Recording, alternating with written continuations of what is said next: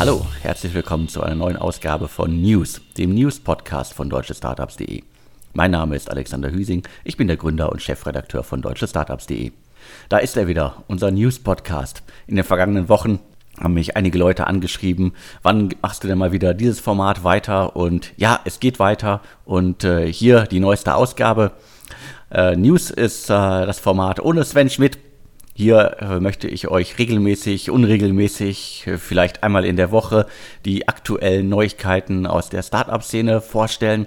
Sachen, die vielleicht der eine oder andere schon mitbekommen hat, aber auch Sachen, die äh, eventuell untergegangen sind. Und meine Bitte an euch, wenn ihr möchtet, dass ich dieses Format regelmäßig mache, dann schreibt mir. Also hier wirklich die ausdrückliche Bitte um Feedback. Schreibt mir an podcast.deutsche-startups.de was ich hier machen soll, was ich erzählen soll und vor allen Dingen, wie es euch gefällt und ob es euch überhaupt gefällt. Ich habe den Podcast in äh, mehrere Blöcke eingeteilt.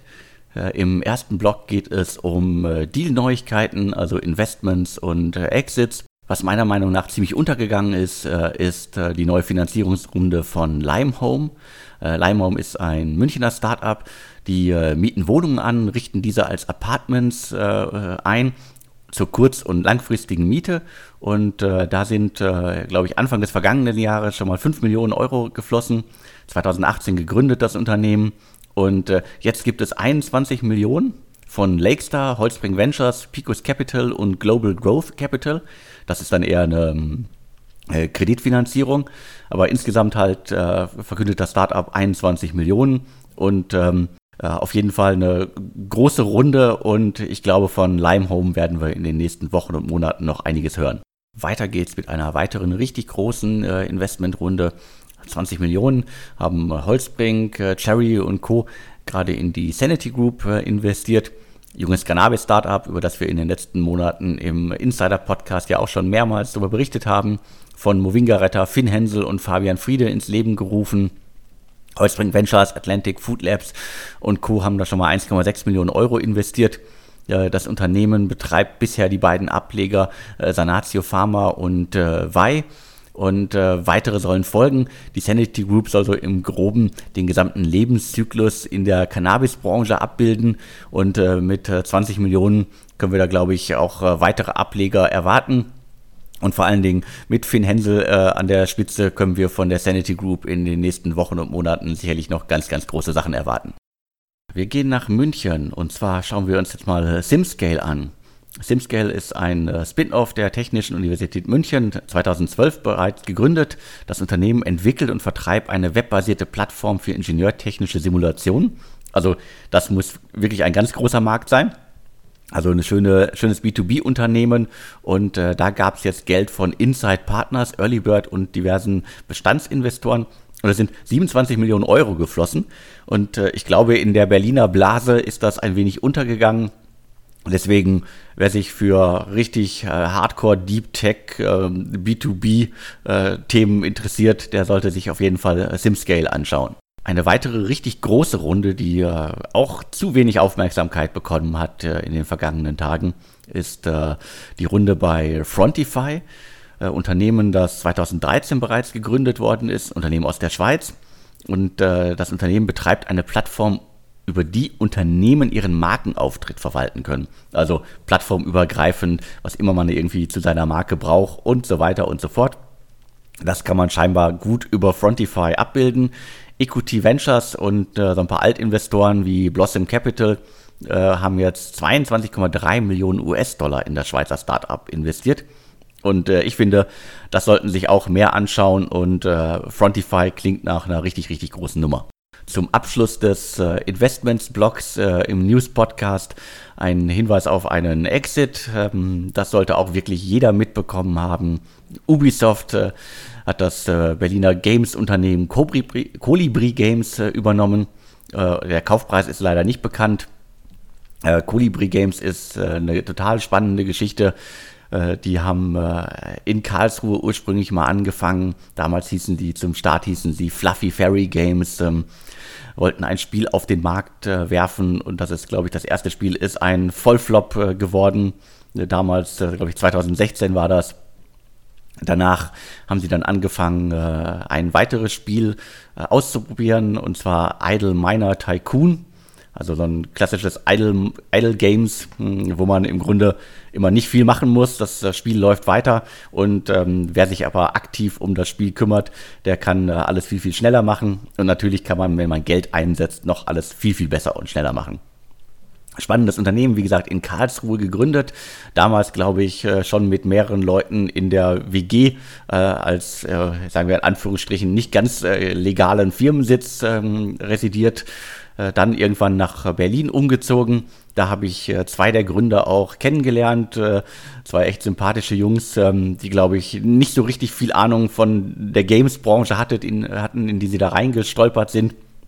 Haben es aber geschafft äh, über 100 Millionen Downloads äh, konnte das Spiel bisher verzeichnen. Die haben über 100 Mitarbeiter mittlerweile und äh, konnten auch schon ähm, ordentlich Umsatz machen. Aktuelle Zahlen gibt es nicht, aber 2018 waren es wohl schon 38 Millionen Euro. Und ich schätze mal, dass es 2019 deutlich mehr gewesen sind. Also wir reden hier wahrscheinlich von äh, irgendwas zwischen 60 und 70 Millionen Euro Umsatz. Und deswegen ist äh, Colibri Games äh, ohne Investoren ausgekommen, alles erreicht. Den Exit 75% an äh, Ubi äh, Soft äh, geschafft und äh, dementsprechend richtig, richtig toller Exit. ein gebootstrapptes Startup, das einen Millionen-Exit hinlegt. auf jeden Fall in der Games-Branche ist es immer noch möglich. Im äh, zweiten Blog äh, im News-Podcast möchte ich euch auf ähm, mehrere Artikel äh, hinweisen, die auf deutsche Startups in den vergangenen Tagen gelaufen sind. Und wir fangen an mit einem Artikel über 18 Millionen schwere Startups, die ihr auf dem Schirm haben solltet. solltet. Worum geht's da ähm, in dem Artikel? Das sind die äh, Investitionsmeldungen, die richtig großen, die vor allen Dingen im Januar gelaufen sind. Also wir reden von Alphabet Ventures, von Anydesk, von Anyline, von äh, Chronext, äh, Schoko und so weiter. Also alle Startups, die zuletzt richtig viel Geld eingesammelt haben und die man auf dem Schirm haben sollte, die gibt es in äh, diesem Artikel. Die Links dazu gibt es wie immer äh, in den Infos zum Podcast, die ihr über alle Plattformen ja auch äh, findet. Dann habe ich mir einmal das äh, Portfolio von ähm, äh, Vito One angeschaut. Äh, Vito One ist äh, ein Ableger der äh, Fissmann-Gruppe. Die, die, investieren in ganz junge Startups, also in Themen wie PropTech, äh, Tech und Energy Tech.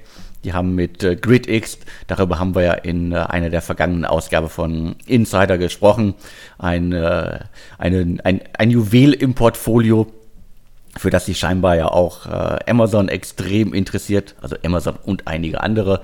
Also eventuell gibt es da bald einen schönen Exit. Amazon übernimmt ein deutsches Startups, äh, Startup und ähm, äh, V2One wird davon dann extrem profitieren. Wir haben früh investiert, aber auch in andere Startups wie Building Radar, ähm, Home, Inpera und so ein paar andere. Also wer sich dafür interessiert, ähm, was äh, V2One in den vergangenen Jahren alles gemacht hat, der sollte den Artikel über GridX und andere Kracher im Portfolio von V2One lesen wie die allermeisten Leute ja sicherlich wissen, äh, ich bin im Ruhrgebiet in Bottrop geboren. Ich unterstütze den Ruhrhub, äh, um die Start-up-Szene im Ruhrgebiet äh, zu fördern und zu fordern und vor allen Dingen auch, um die Start-up-Szene im Ruhrgebiet sichtbar zu machen. Und deswegen gibt es mal wieder einen Artikel auf deutsche Start-ups über aufstrebende, tolle Start-ups aus dem Ruhrgebiet, Start-ups und Grown-ups in dem Fall sogar, elf Startups aus dem Ruhrgebiet, die derzeit abheben. Also wer sich für aufstrebende junge und ähm, ältere Grown-ups interessiert, ähm, der sollte diesen Artikel lesen. Es geht unter anderem um Visus Industry IT, Fork On, VMray und äh, Solitron. Und äh, äh, so ein paar ältere, die man auf dem Schirm haben sollte. Sevenmind, äh, gerade ein Exit hingelegt. Äh, Mindcurve, gerade eine Beteiligungsfirma an Bord genommen. Und äh, auf jeden Fall sollten sich alle Maschinensucher anschauen. Das Unternehmen von äh, Sven Schmidt, unserem Podcast Dauergast. Also wer sich für das Ruhrgebiet interessiert, der sollte den Artikel 11 Startups aus dem Ruhrgebiet, die derzeit abheben, lesen. Jetzt noch ein Hinweis auf die neue Staffel von Die Höhle der Löwen. Am 10. März geht es wieder los. Im Grunde ist es die äh, Fortsetzung der vergangenen Staffel, aber es wird jetzt schon offiziell als die siebte Staffel verkauft. Also einige oder der, die allermeisten Drehs fanden im vergangenen Jahr schon statt. Wird jetzt halt im, äh, im Frühjahr ausgestrahlt. Es gibt insgesamt äh, sechs neue Folgen. Äh, und äh, Frank Thelen ist dann noch an Bord. Er hat ja schon seinen Austritt äh, verkündet. Aber in den Folgen ist er noch dabei und äh, mal schauen, ob er noch ein paar Deals umsetzt. Und irgendwann im Herbst gibt es dann auch Folgen mit Nico Rosberg, der Thelen ersetzt. Und ähm, im Artikel gibt es sieben Startups, die wir bald bei Die Hülle der Löwen sehen. Darunter ähm, Drink Better, Fitter You und ähm, Gentle Monkeys. Also wer wissen möchte, welche Startups, welche Gründer demnächst äh, vor die Löwen treten und vielleicht ein Investment bekommen, der sollte diesen Artikel auf jeden Fall lesen. Zu guter Letzt noch ein Hinweis auf ein Interview. Ich konnte endlich mal äh, Narin Sham, den äh, Gründer von äh, Go Euro, jetzt bekannt als Omio, interviewen und ähm, äh, spannendes Unternehmen also äh, eine Plattform, über die man äh, Reisen buchen kann. Und zwar Reisen, die, äh, sagen wir, vom, vom Taxi über die Bahn bis zum Flieger und äh, sonst was. In ganz Europa, jetzt auch äh, in, ähm, in den USA unterwegs. Deswegen ja auch die Namensänderung. Also ein Travel-Startup, das 2012 gegründet worden ist mittlerweile mehr als 400 Mitarbeiter beschäftigt, 300 Millionen Dollar eingesammelt hat von Investoren und äh, im Interview geht es unter anderem ein bisschen über die Höhen und Tiefen und vor allen Dingen, was ich ganz spannend finde, äh, weil ich in Deutschland niemanden kenne äh, aus dem privaten Umfeld, der die Plattform nutzt, äh, um seine Reisen zu buchen. Da gibt es die passende Antwort und ähm, äh, Sie haben auch in, in Deutschland schon äh, mehr als 5 Millionen Tickets für Reisen innerhalb von Deutschland äh, verkauft. Das ist auf jeden Fall mal eine schöne Zahl. Und äh, wer alles weitere lesen will, schaut euch das Interview. Wir haben bereits 5 Millionen Tickets für Reisen innerhalb Deutschlands verkauft an. Zu guter Letzt gibt es äh, hier im News-Podcast noch fünf kurze Sachen, die ihr euch anschauen sollte, Sachen, die anderswo gelaufen sind, die andere aufgeschrieben haben, äh, so eine Art Lesenswert im Podcast. Und wir fangen an mit MoviePass, einem Unternehmen, das mal eine, äh, angefangen hat, äh, eine Kino-Flatrate anzubieten, extrem günstig, extrem schnell gewachsen und mittlerweile äh, vor die Wand gefahren und auch die Muttergesellschaft ist äh, mittlerweile insolvent und ähm, äh, ja, MoviePass ist so, glaube ich, das äh, Beispiel, wie man es nicht machen sollte. Viel zu schnell gewachsen, sein Service viel zu günstig angeboten und letztendlich jetzt leider äh, furios äh, gescheitert. Bei Forbes gibt es dazu einen äh, Artikel, der jetzt den, den, den, letzten Sargnagel beschreibt. Bei den Kollegen von äh, Finance Forward ähm, gibt es einen Artikel über die Geschäftszahlen von N26, der Challenger Bank aus Berlin. 2018 haben die 43 Millionen Euro Umsatz gemacht, äh, aber Verlust äh, verdoppelte sich dabei. Also wer aktuelle Zahlen, in Anführungsstrichen, weil es sind halt immer die äh, äh Handelsregisterveröffentlichungen, äh, die hinken ja immer leider ein bisschen hinterher. Ich schaue mir das später auch nochmal an im Zahlencheck für deutsche Startups, aber erstmal gibt es auf Finance Forward einen Überblick darüber, wie N26 gerade dasteht. Bei den Kollegen von äh, T3N äh, gab es äh, einen Artikel über Samsung. Der Catalyst-Fonds von Samsung hat jetzt auch eine Berlin-Niederlassung. Die haben schon äh, zwei Investments in Deutschland gemacht. Jetzt kommen wahrscheinlich äh, viele mehr äh, hinzu. Und äh, schöne Meldung für das Ökosystem in Berlin, beziehungsweise das ganze deutsche Startup-Ökosystem. Samsung mit Büro in Berlin. Und äh, das ist auf jeden Fall eine lesenswerte Meldung. Bei den Kollegen von Gründerszene gab es äh, einen Artikel über Zebras. Zebras sind ja gerade die heißesten Tiere in der Startup-Szene. Also Einhörner sind angeblich out. Jetzt kommen die Zebras. Worum geht es bei Zebras? Zebras sind im Grunde so die Unternehmen, die äh, Profitabilität vor Wachstum und äh, vor Hypergrowth und so weiter stellen. Also alles das, wofür viele Einhörner stehen. Und äh, das Zebra ist jetzt das Tier der Stunde. Zum Abschluss ein äh, Hinweis auf einen Artikel bei CNN. Äh, Casper, das Matratzen-Startup, das ja das Vorbild für viele andere äh, Unternehmen weltweit war, vor Dingen halt in Deutschland, ich weiß gar nicht, 12, 13, 14, 15 Versuche, Startups gab es, die in den vergangenen Jahren äh, versucht haben, den Matratzen -Start, äh, Matratzenmarkt online abzubilden. Und äh, äh, Casper ist jetzt an die Börse gegangen und ähm, bei CNN äh, lautet der Artikel, ja, äh, es ist offiziell ein Desaster.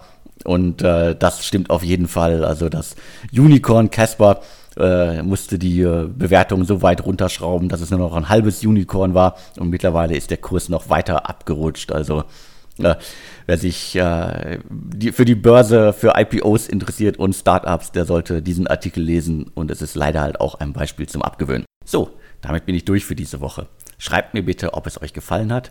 Ich würde dieses Format wirklich sehr gerne regelmäßig machen, weiterführen, aber nur wenn ich Feedback bekomme von euch. Schreibt mir an podcast.deutsche-startups.de und äh, dann hören wir uns künftig auch in diesem Format äh, regelmäßig. Der Podcast ist diese Woche auch ein wenig Überbrückung, bis es die nächsten, äh, nächste Ausgabe von Insider gibt. Ähm, diese Woche sind wir leider noch nicht zusammengekommen, krankheitsbedingt. Und äh, ich hoffe aber, dass wir das in den nächsten Tagen nachholen können. Wir haben noch einige spannende Themen, die wir euch im Insider-Podcast vorstellen können. Auch noch ein paar Hintergrundinfos zur Sanity Group und dem äh, Millioneninvestment, aber noch ein paar andere spannende Dinge. Und ähm, ja, wir sind durch und vielen Dank fürs Zuhören und wir hören uns dann hoffentlich äh, in einer der nächsten Ausgaben wieder. Mir bleibt nur noch zu sagen und tschüss.